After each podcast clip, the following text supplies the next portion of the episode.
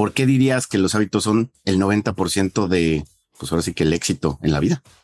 Bueno, eh, es una buena pregunta. Yo no sé si diría que hábitos. Yo lo diría en otra palabra que creo que engloba más cosas. Son sistemas.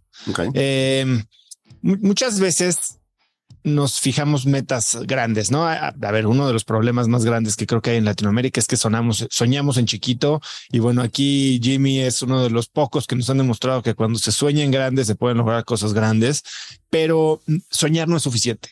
Eh, bien lo decía Arquilocus, ¿no? No nos subimos al nivel de nuestros objetivos, nos bajamos al nivel de nuestro entrenamiento.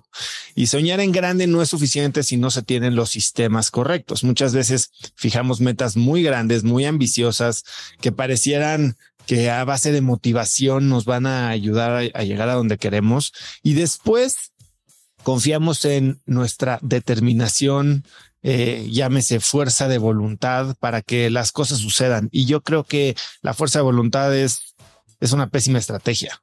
Eh, la fuerza de voluntad es finita, la fuerza de voluntad implica que estás peleando tú contra ti mismo y cuando pierdes, pues también ganas y cuando ganas ya perdiste también. Y lo que tenemos que hacer en ese sentido es tener sistemas, sistemas que por default generen el resultado que nosotros buscamos. Eh, lo decía el, el, coach de los 49ers, ¿no? O sea, él tiene un libro que se llama El resultado se encarga de sí mismo.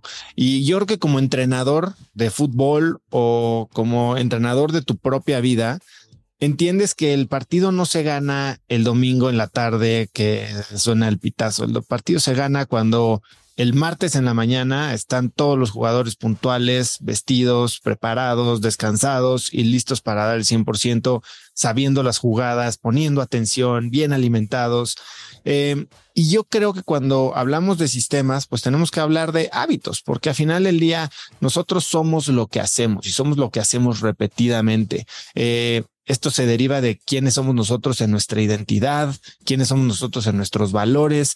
Y por eso cuando tratamos de actuar de formas que están desconectadas con quiénes somos en realidad, tenemos que recargarnos tanto en esta fuerza de voluntad. Cuando entendemos que si nos conocemos bien, si entendemos bien cuáles son nuestros motivadores y después creamos estos sistemas que por, por simple inercia se, se vuelven habituales, se vuelven eh, repetitivos al grado que se vuelven automáticos, entonces generamos todo este beneficio del interés compuesto, ¿no? Salir a correr un día no te va a hacer un atleta, pero salir a correr todos los días un ratito, aunque sea, eh, aunque esté lloviendo, aunque haga frío, aunque estés crudo, eh, eh, termina construyendo esta resistencia y esta nueva identidad que es la que te genera al final de cuentas los resultados. Entonces, yo lo que veo en toda esta gente que es extraordinaria, muchas veces es descalificación por parte del, del auditorio, ¿no? Es que él tuvo estas oportunidades, es que ella nació en cuna de no sé qué, es que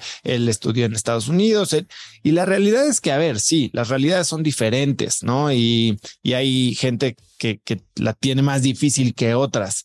Pero lo que sí me he dado cuenta es que toda la gente que tiene éxito, sin importar su background, sus oportunidades, eh, lo que sí tienen son sistemas y son gente normal gente ordinaria que tiene maneras de pensar, maneras de actuar, maneras de planear diferentes, que eso es lo que los hace extraordinarios y los lleva a operar a las más altas esferas de sus disciplinas. Eh, yo por eso creo que tener sistemas, llámelo hábitos o sistemas, es clave si lo que quieres es tener éxito en cualquiera de las dimensiones que tú puedas definir.